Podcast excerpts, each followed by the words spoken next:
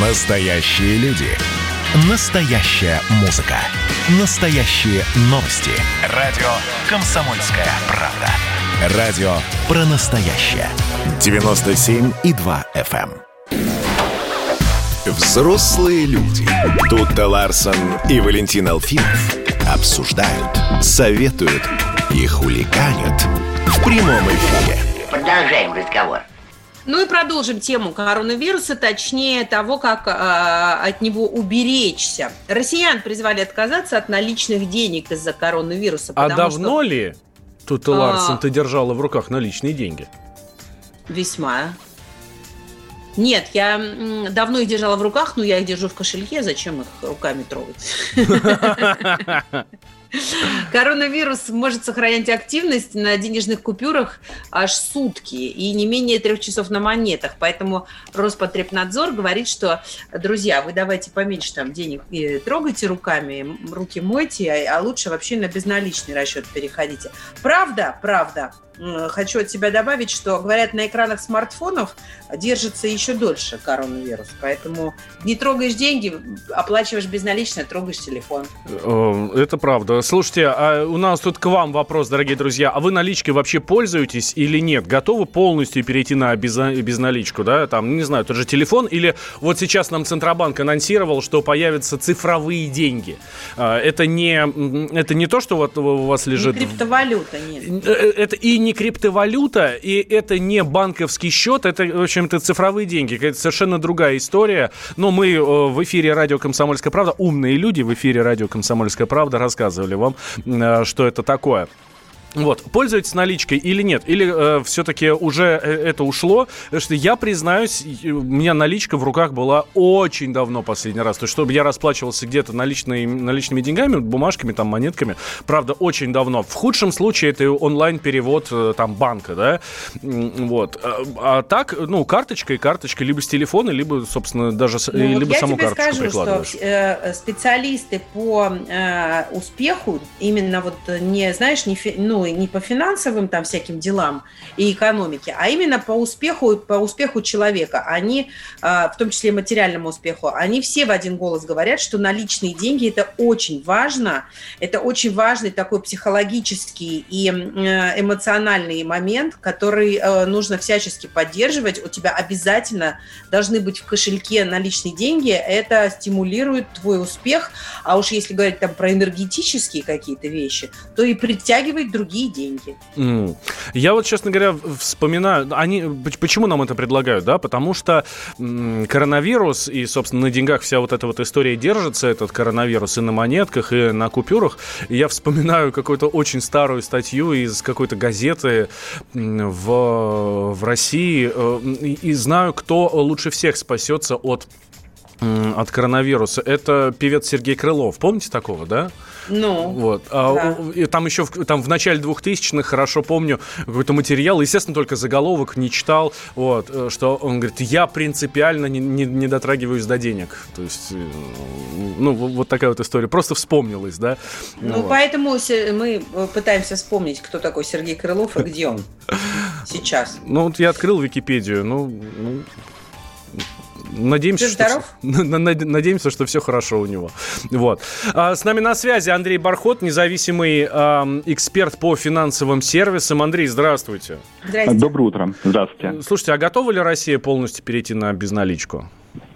Вы знаете, чисто технически, э, если вот с технических позиций, скорее готовы, чем не готовы. Я думаю, процентов 70-80 готовности есть.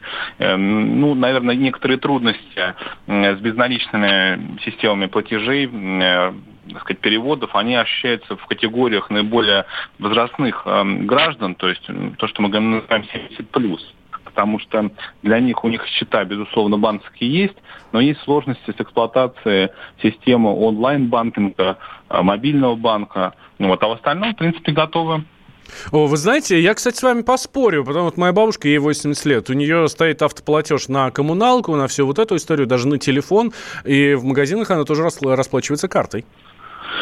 Дело в том, что здесь есть момент, э, который затормаживает полный переход на безналичную систему платежей, и момент, связанный с экономикой. Дело в том, что в период э, флуктуации, в период нестабильности население все больше предпочитает именно наличные деньги, потому что есть э, опасность значит, потери дохода, потери сбережений, и понятное дело, что современные карточные продукты, они предлагают там всякие бонусы, кэшбэки, но население все же не до конца верит, и лучше, так сказать, остаться без бонуса, но со своими сбережениями.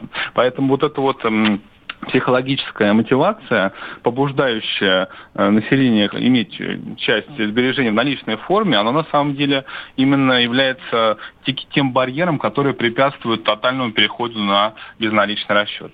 Это... Слушайте, ну а может, могут же быть еще и какие-нибудь э, ну, форс-мажорные обстоятельства. Например, мне рассказывали, что в Италии в начале пандемии коронавируса, когда страну вот реально парализовало и всех отправили сидеть дома, э, люди сталкивались э, с тем, что они не могут снять деньги в банке, ну, тоже там, по причине того, что там банк в, в коллапсе, сотрудники там не вышли на работу или что-то там еще такое. Ну, то есть так получается, что все равно ты доверил свои деньги каким-то третьим лицам, посторонним, или, я не знаю, там раз фигак сейчас электричество на всей планете отрубится, не дай бог, но мало ли чего.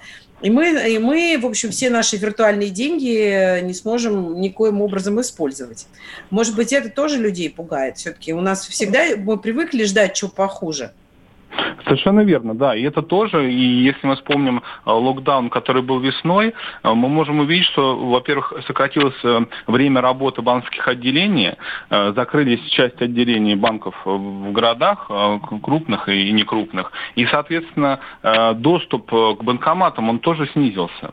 И это тоже побуждает население за один визит в банкомат снять больше и лучше отложить, держать на личной форме. Совершенно верно, да.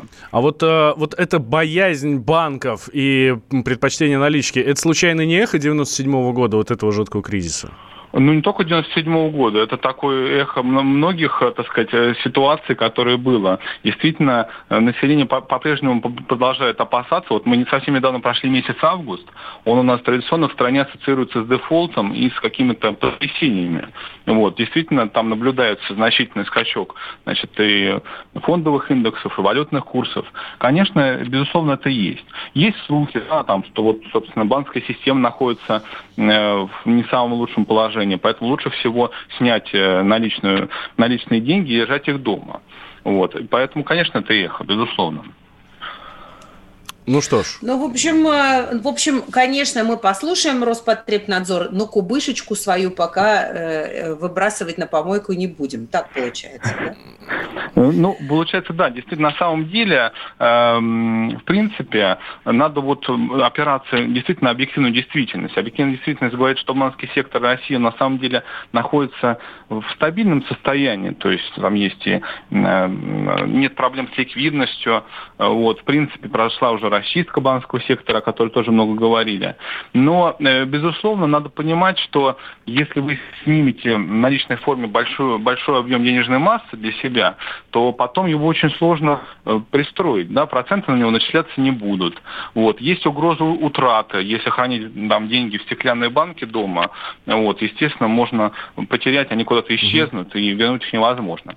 Поэтому здесь э, нужен какой-то рациональный, взвешенный подход. То есть какая-то часть наличности безопасности, безусловно, нужна. Там есть у нас вендоры, э, так сказать, угу. торговые сети, которые вообще только наличность, наличность принимают. Там, но если мы говорим про даже пучки, пучки укропа на рынке, э, до сих пор, как вы знаете, да, там тоже Да, там, там, там, там все сложно. Андрей, спасибо большое. Андрей Бархота, независимый эксперт по финансовым сервисам. Читаю ваши сообщения, ну и смотрю, что большинство, конечно, пользуются уже безналичным Но вы же взрослые люди, а Spotify от Wi-Fi отличить не можете.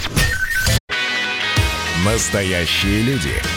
Настоящая музыка. Настоящие новости. Радио «Комсомольская правда». Радио про настоящее. Взрослые люди. Взрослые люди. Тут-то Ларсон и Валентин Алфимов обсуждают, советуют и хуликанят в прямом эфире. Вместе с вами мы это делаем, дорогие друзья. Прямой эфир, радио «Комсомольская правда». 8 800 200 ровно 9702. Наш номер телефона и вайбер с WhatsApp плюс 7 967 200 ровно 9702. Не ну просто... что, Валентин, мы с тобой что? посидим сегодня на воде. Ну, признавайся честно, ты собираешься отмечать День здорового питания? А, слушай, ну, можно какой-нибудь рульку какой-нибудь ну, употребить по этому поводу? Нет, что ты, рулька это не здорово. Нет, салатик нужен. Травки покушать.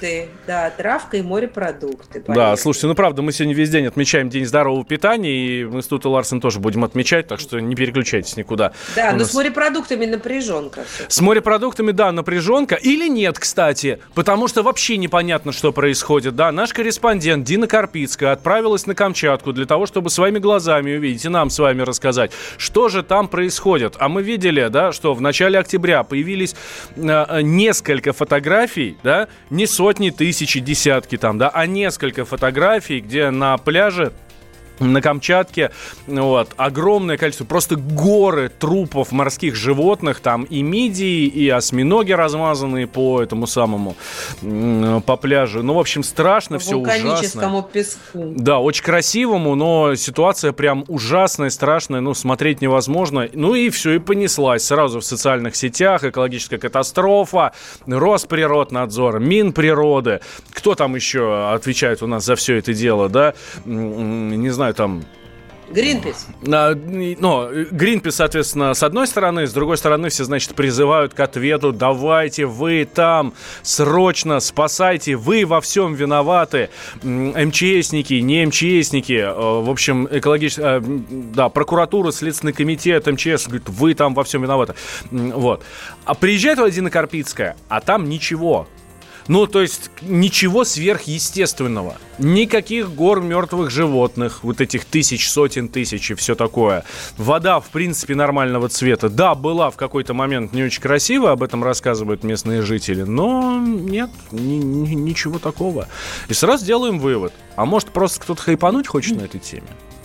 Ну да, и тем более, что специалисты, которые в итоге все-таки подключились к исследованиям, говорят о том, что вообще никакой катастрофы нет, есть глобальное потепление, в связи с этим изменения в природе, и вот природа так сама себя ведет теперь. А мы вообще тут люди, конечно, виноваты, но, но не, не, не конкретного виновного именно в этой проблеме найти не, не получится, потому что, в общем, э, это такая стихия, ну, стихия, в общем. Вот. Как океан себя ведет. Теперь какие-то красные водоросли на всех напали и не дают дышать. Да, причем из-за глобального потепления. Ну, в смысле, слишком тепло, и они поэтому выделяют вот какую-то гадость, э, из-за которой там, ну, несколько десятков, может быть, сотен особей погибли. И вот это пятно, оно движется там куда-то вот на юг. Ну, вот, причем уходит куда-то в океан совершенно. Я к вам, дорогие друзья, хотел обратиться. 8 800 200 ровно 9702. Наш номер э, телефона и вайбер с WhatsApp плюс 7 967 200 ровно 97 9702. Вы верите, э, э, смотрите, ситуация какая, да? Вот экологи и все вот э, соболезнующие, да, говорят, что это власти скрывают, это какая техногенная катастрофа, человек, ну, не конкретный, да, а, ну, в принципе, человек, цивилизация, всех отравили, вот, и вообще э, мировой океан теперь умирает, вот, ну и, соответственно, а власти все это дело скрывают.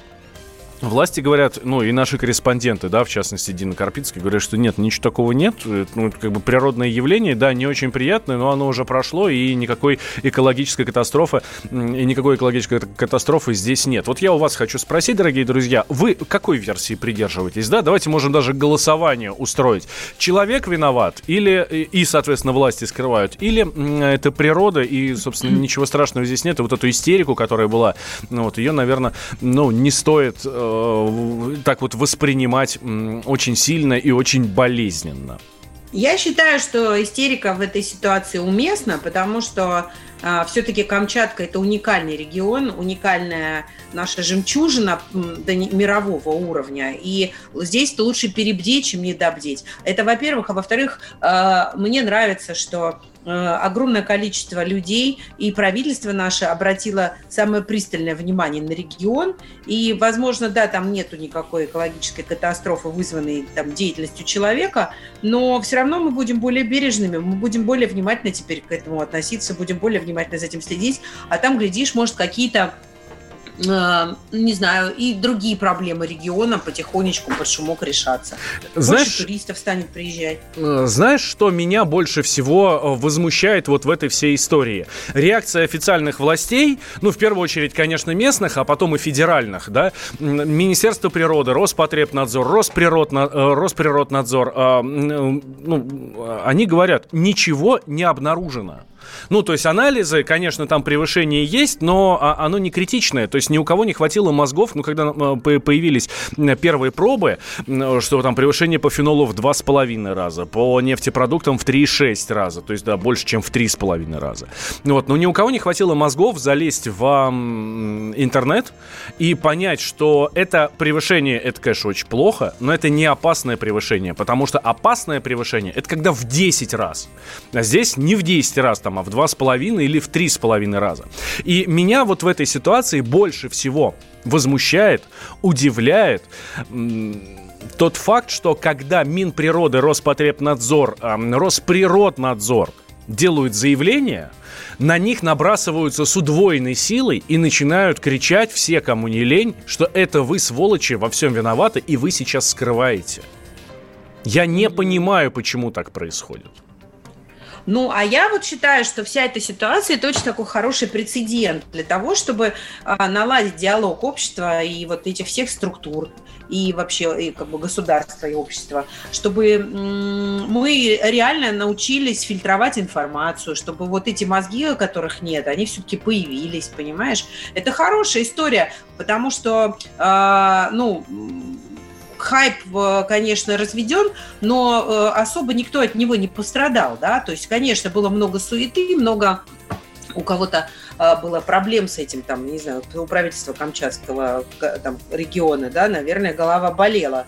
Э, но, но по большому счету это хорошая история, которая помогает нам выстроить вообще взаимоотношения, выстроить нам э, то, как бы мы реагировали, если бы действительно что-то серьезное происходило. Может быть, как-то доверие между нами чуть-чуть побольше теперь станет, нет? Ты про доверие говоришь, а я сообщение наше читаю.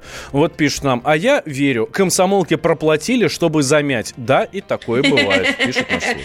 Да, мы такие бедные вообще просто. Мы, мы практически только и делаем, что заминаем и на этом зарабатываем. Да, по заказу. Да? Э, слушайте, по заказу, по, по заказу кого? Главное? Уважаемые слушатели с номером 6778, я вас очень прошу, вот то, что мне причитается за заминание, вы уж мне принесите, пожалуйста. Я сегодня весь, весь день на работе, жду вас, правда, с, ну, с нетерпением, а то, а то до аванса еще дотянуть надо. Слушай, ну а скажи, а Дина наша Карпицкая все еще там? Да. Она Ди... еще наслаждается прелестями Камчатки под шумок? Вот уж кто точно это по блату, знаешь, попал э, делать материал про Э, экологическую катастрофу, а сам оказался в раю. Так Просто. и есть, да. Смотрю на ее фотографии, которые у нас в материале. У нее большой-большой материал как раз по этому поводу вышел на сайте kp.ru. Э, смотрю на ее фотографии и, честно говоря, аж больно становится. Э, ну, именно там, где фотографии Дины, на пляже, на лодке и все остальное. Ну, Валь, кого да. надо коррумпировать на нашей любимой комсомолке, чтобы тебя в командировку на Камчатку отправили, а лучше на Мальдивы? Да, вдруг там тоже будет какая-нибудь какая-нибудь экологическая катастрофа. Нет, мы, конечно, ни в коем случае не желаем никому экологической катастрофы. Будем надеяться, что все будет хорошо. Не только у нас на Камчатке, а вообще везде. Э, читаю сообщение, которое нам присылают. А я верю, потому что когда в Невинке нечем дышать, из труб а, а, азота идет лисий хвост, ну это рыжий дым, соответственно, официально сообщает, что ничего не найдено и превышений нет. Вот что нам пишут власти. Власти скрывают и виноваты, доверия им нет давно. Это вот еще одно сообщение. Вот так поднимайте хайп, видите, подняли волну волну. И просто сразу все мировое сообщество сбежалось э, проверять, как там у Камчатки дела. Если у вас там дым идет, давайте шумите. Сейчас через соцсети, мне кажется, можно запустить любую историю и раздуть любую проблему. Делаем небольшой Дерзайте. перерыв, сразу после про ЗОЖ говорить будем. Завтра все будет иначе, не так, как вчера. Завтра из города мы направляемся в горы Это местами серьезно Но в целом игра. Мы закроем дома, мы вернемся не скоро. Кто-то сказал за горами сказочный лес. Там на заветных деревьях сидят попугаи. Звери повсюду гуляют Никто друг дружку не ест. Хочется это увидеть, ведь так не бывает Там метель не забывает. Время не бежит. Эдельвейсы незабудки. В солнечной росе. Родники и водопады. Музыка звучит, но До сказочного леса дойдут не все. До заветного леса дойдут не все Этот лес высоко, мы не стали другими. Другими. Мы не стали другими. Не стали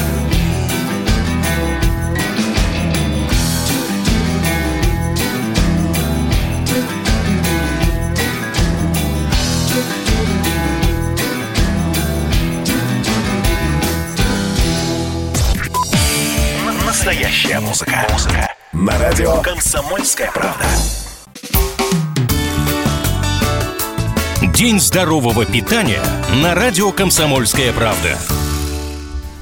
Вот такой чудесный день сегодня отмечаем у нас на Комсомолке и предлагаем вам присоединиться. Тем более, что э, как раз сейчас хотели бы определиться с тем, что же такое это значит вообще. Это самое здоровое питание. Как правильно здорово питаться? Тут ты позавтракала сегодня?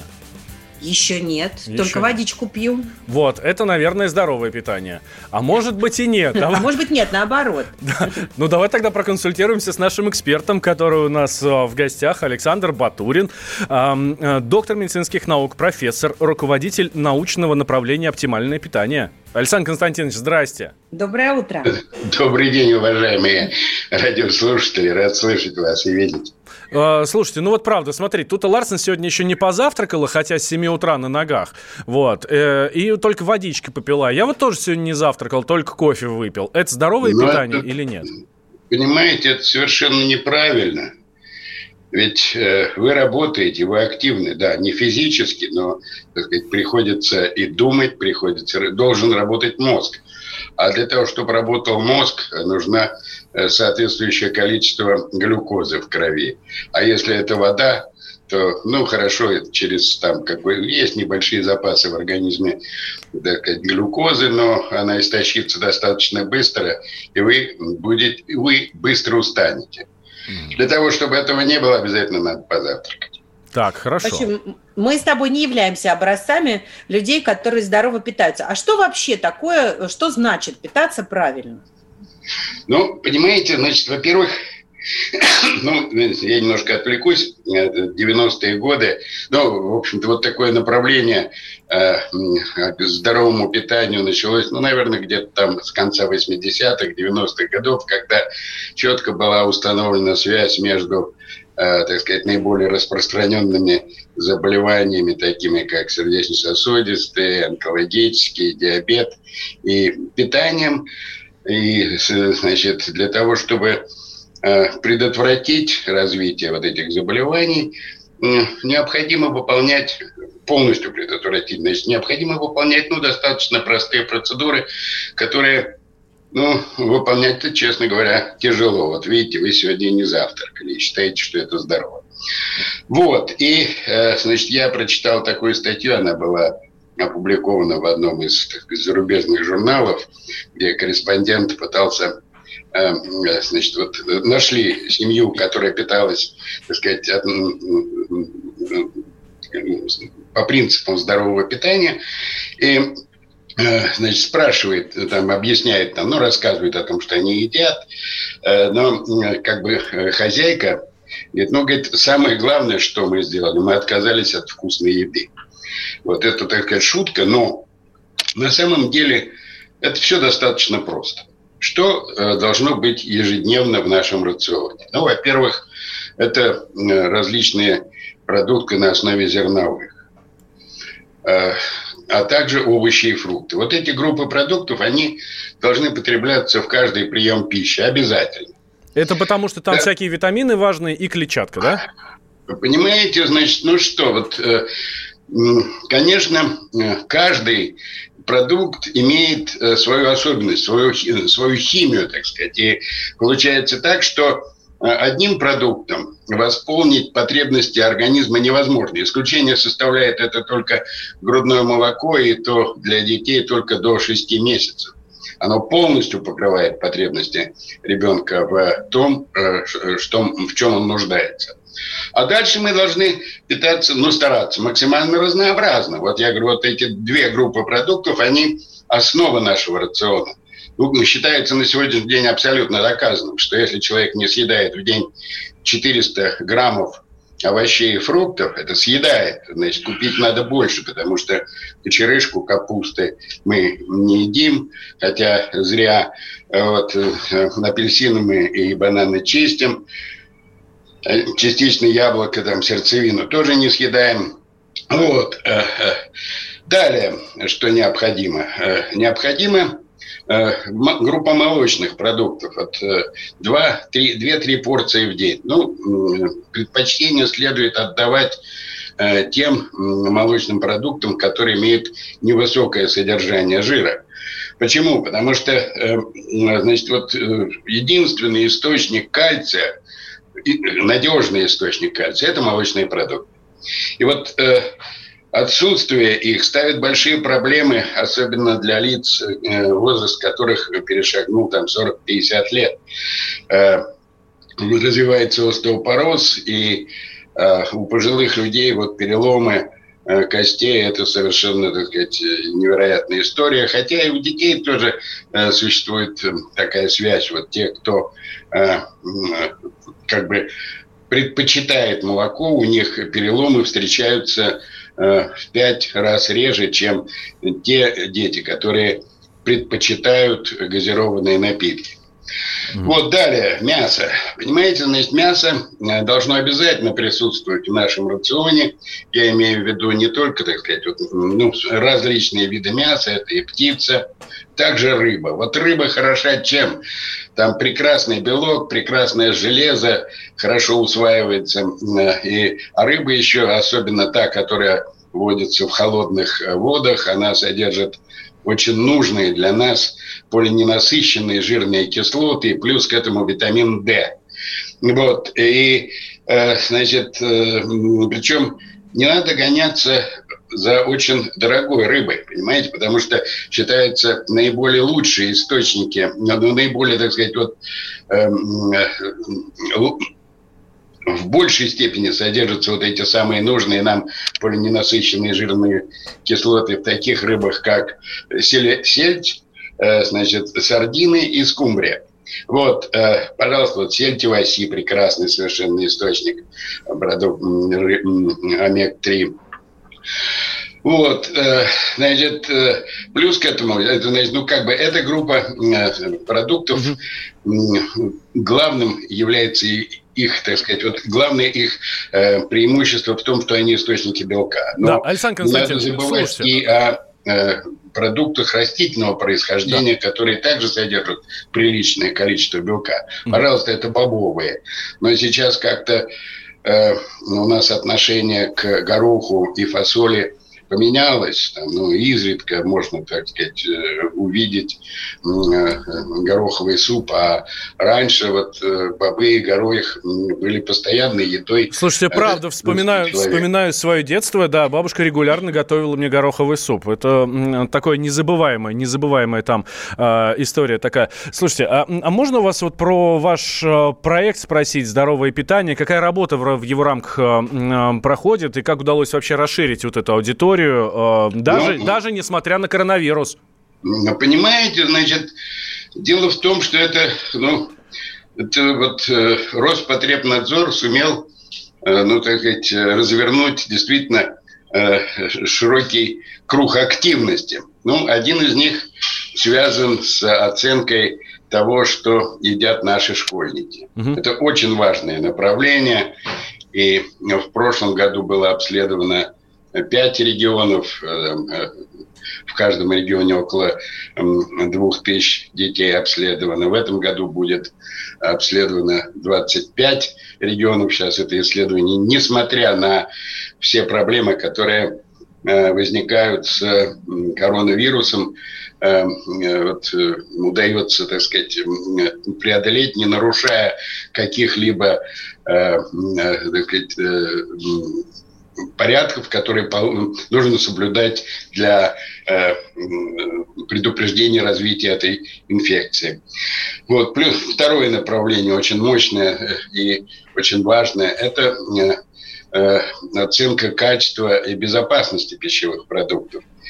Колоссальное совершенно, опять же, колоссальное количество проб проводятся исследования и значит, выявляются Э, наиболее часто встречающиеся ну, фальсификаты, будем так говорить, по продуктам. Вот. И э, плюс к этому еще оценивается так называемый доступ населения к продуктам, которые э, обеспечивают возможность, э, э, так сказать, формировать э, здоровый рацион питания. Угу. Но тут э, проблема такая, что ну, порядка ну, будем говорить, что 30-40% э, населения имеют такой доступ. Этот доступ, конечно, должен быть увеличен. В этом плане... Работаете? Должны, Работаете в этом э, направлении? Сами подумать о чем-то, и э, включая вот наши приусадебные участки. Вот. И еще очень мощное направление, связанное с, так сказать, продвижением идеи здорового питания в, в в, в массовом населении. Понимаете, тут используются самые разные подходы. Это и интернет, э, пожалуйста, там, значит, Роспотребнадзор завел соответствующую страницу странички э, в Инстаграме, э, в Фейсбуке. Плюс к этому значит, готовится огромное количество роликов. Вот завтра нет, в понедельник мы будем смотреть первые ролики, которые приготовил э, Роспотребнадзор по продвижению здорового питания. Плакаты, буклеты. Угу. Вот. Ну вот, пожалуйста, сегодняшняя передача, это тоже э, связано с активностью Роспотребнадзора. Да, а мы и... всегда, Александр Константинович, а мы всегда за ЗОЖ, за здоровый образ жизни и за здоровое питание. Будем надеяться, что наши слушатели, наша аудитория, и не только наши слушатели, а в принципе все россияне будут потихонечку переходить как раз вот на здоровое питание и а, отказываться, и отказываться от всякой, э, от всякой заразы, от, э, от того, что ну, ничего хорошего нам с вами вами не, не несет. Александр Батурин у нас был в гостях, доктор медицинских наук, профессор, руководитель научного направления «Оптимальное питание». День здорового питания на радио «Комсомольская правда». Георгий Бофт. Политолог, журналист, магистр Колумбийского университета, обладатель премии «Золотое перо России» и ведущий радио «Комсомольская правда» авторскую программу Георгия Георгиевича «Бофт знает». Слушайте каждый четверг в 17.00 по московскому времени. А что такое деньги по сравнению с большой геополитикой? Мы денег тут не считаем. Коридоры власти. К этим коридорам власти, где, безусловно, питаются правильно, я в этом не сомневаюсь. А, мы с Тута Ларсен подходим. Может быть, для того, чтобы позавтракать, кстати, потому что мы этого сегодня еще не сделали. Нас встречает Дмитрий Смирнов, и мы у него спрашиваем, Дим, а где у вас тут столовка? Привет. Доброе утро.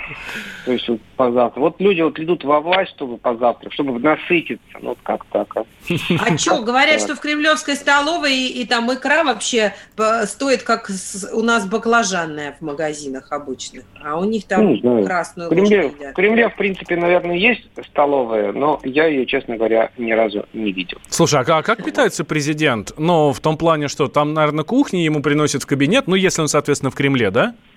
Что значит в кабинет, что он вот прям вот это... Сейчас какую-то прям ты профессора Преображенского цитируешь, который рассказывает, как все изменилось после революции. Президент живет в Кремле, у него есть там своя квартира, есть свое живое помещение. У него там есть столовая, спальня, рабочий кабинет, который рабочий Не в смысле, где он принимает других лидеров государств и совещания проводит, а для себя. Вот. То есть у него там вполне себе жилое место. Вот. И если он живет там в этот момент, то он там, собственно говоря, и питается. То есть, а вот все эти интерьеры, которые мы видим с вами, они так называемые парадные или официальные, они все-таки там, там они не едят. А какую кухню предпочитает Владимир Владимирович? Ну, там мы разговаривали много раз с э, людьми, которые готовят, и, собственно говоря, видели, как это все происходит. Ну, тут есть две. Вопрос надо разделить. Первое, что он предпочитает, да, и говорят, что он предпочитает, в принципе, самую простую как раз еду, незамысловатую. Он сам про это рассказывал. Слушайте, был смешной случай, да, когда вот он, это была знаменитая история, когда он стал президентом, его спрашивают, что бы вы хотели вот, поесть-то. А он перед этим говорит, я посетил там, не помню, какую восточную страну, то есть Таиланд, по-моему, и там вот были гребешки. Он говорит, ну вот хотелось бы гребешков. Вот. И ему приготовили, он говорит, ем, и как не очень похоже. А потом выяснилось, что это ему приготовили куриные гребешки. Ой, ужас. Вот. А, какой кошмар. И он Фу. говорит, вкусно? Он говорит, ну да, ну как то не так, чтобы похож. Ну, а если говорить о том, чем вот вторая часть этого да, вопроса, это что едят президент, лидеры во время вот таких торжественных приемов или просто обе- рабочих обедов. Очень часто, например, в Новоогарево, в резиде... нет, не в Новоогарево, в Сочи, в Бочаровом ручье, там здание устроено так, как его построили своеобразно, что кухня находится практически на входе в официальную эту резиденцию, Дальше внутри там вот залы, где президент там с лидерами они общаются, проводят переговоры, там же у них там обеды или ужины. А постепенно между этими находится пресс-центр, и журналисты ходят туда-сюда. И вот всю еду, которую носит лидерам, и обратно, соответственно, поднос с пустыми тарелками, проносят через нас. И очень хорошо видно там, что несут, что там на подносе. Коллеги там очень любят это фотографировать. Ну, любили, когда там была работа до пандемический сезон. Ну, там такая кухня, она красивая, но тоже не сказать, что там какие-то страшные изыски были. Аж слюни потекли. А, слушай, Здоровая, главное. Главное, чтобы она была здоровая, потому что сегодня день у нас Всемирный день здорового питания. Это Да. важно напоминать людям. И вот э, пока далеко мы от э, питания не ушли, э, смотрю, тут Владимир Путин поручил проверить школьное питание. Это вчерашняя история, да, Дим? Да, это поручение президента, одно из поручений президента, которые вчера вышли. Ну, и, наверное, ну, я, правда, не знаю сейчас, что там проверять, потому что школьников-то в школе у нас в Москве, по крайней мере, осталось немного, но по всей России, наверное, еще люди, слава богу, ходят в школу, учатся, и их надо кормить. Но это продолжение той инициативы, что обеспечить всех школьников младших классов горячим питанием, ну, всех кормить тоже должны питаться нормально, а не абы как. Мгм. А, Хорошо, давай тогда мы немножко от питания уйдем. Хотя очень не хочется, конечно. А, см- Читаю тоже ленты информационных агентств. Президент России Владимир Путин на встрече с главой Карачаева-Черкесии Рашидом Тимрезовым отметил высокий уровень безработицы в республике и заявил, что эта проблема сейчас обостряется в стране в целом. В очередной раз, уже не в первый раз, президент обращает внимание на уровень безработицы. Ну, это бедные мои коллеги, потому что там вот эта встреча, она длилась, видео, в формате полчаса, где в основном говорил президент Карачаева-Черкесии, глава Карачаева-Черкесии, а Путин сказал несколько фраз, вопросов по статистике этой республики. И вот одна из фраз была, что сейчас в стране проблема безработицы обострилась, и у вас тут, я вижу по данным, тоже, что вы собираетесь делать.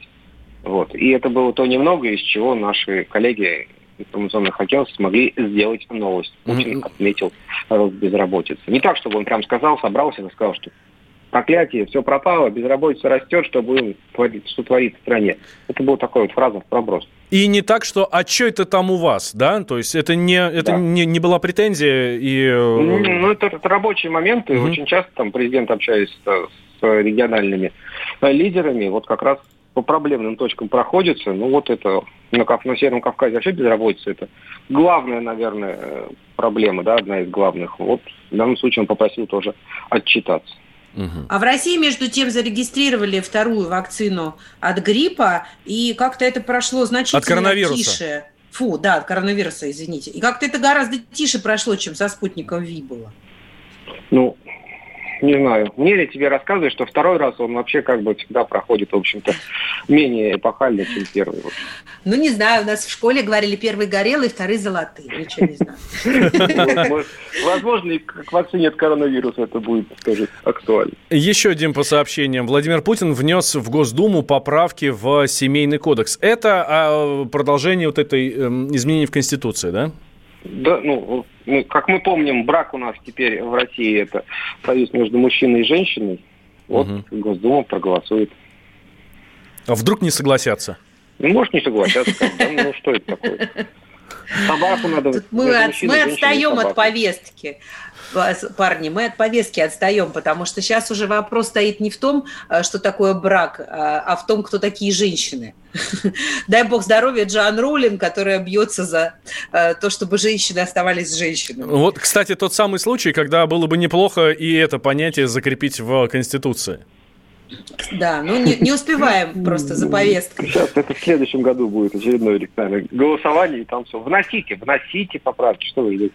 Слушай, очень забавно а, идут две новости подряд а, практически, когда ну, забиваешь Владимир Путин новости, там история с Юрием Лозой очень трогательно развивается. Значит, ла, новость номер один. Лоза получил благодарность от Путина, номер, новость номер два. Лоза рассказала желание получить желание э, звания незаслуженного артиста.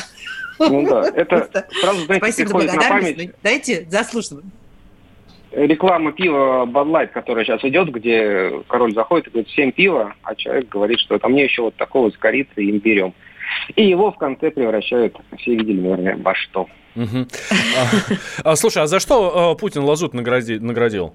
Да Путин не награждал Лазу, он поблагодарил, ну, его, как да. многих деятелей культуры, за его труд. Там большой список, собственно. А, ну, я к тому, что, а что это было за мероприятие? Ну, потому что а, ну, мы знаем, что приурочено к каким-то датам. Бывает, что президент награждает деятелей культуры а, или там еще кого-то, да, там... Нет, это распоряжение президента Российской Федерации. Угу. За заслуги в развитии отечественной культуры и искусства – и многолетнюю плодотворную деятельность объявить благодарность президента России а, Лазе Юрию Эдуардовичу. Угу. Ну, за маленький... Не за то, что он там написал какой-то кавер на плод, или там он как-то его спел, особенно на каком-то концерте, просто за то, что Юрий Лоза есть. Класс. Ну, в общем, и на том спасибо. Да, и мы благодарим тоже Юрия Лазу за то, что он есть, и за то, что поет свои классные песни и выступает у нас в эфире периодически. Дим, э, и тебя мы тоже благодарим за то, что ты у нас сегодня был. В понедельник ждем у нас здесь, в коридорах власти. Э, расскажешь нам, что, как, и вообще, как выходные прошли и в коридорах, собственно, и у президента в частности. Да, всем желаем отличных, нескучных выходных, питаться здорово, не забывать про завтрак. И чтобы у вас было прекрасное настроение. Хорошей вам пятницы. Слушайте радио «Комсомольская», э, радио «Комсомольская правда» всегда и везде, никогда никуда не переключайтесь. У нас много-много-много всего очень важного и очень интересного и полезного. Удачи! День за днем заметая следы Черные кошки переходят улицу. Я рожден в ожидании беды. Слезы от смеха катятся по лицу. Ветер приносит с утренней почтой Тонны дурных вестей. Спите спокойно, белые ночи. Здравствуй, мой черный день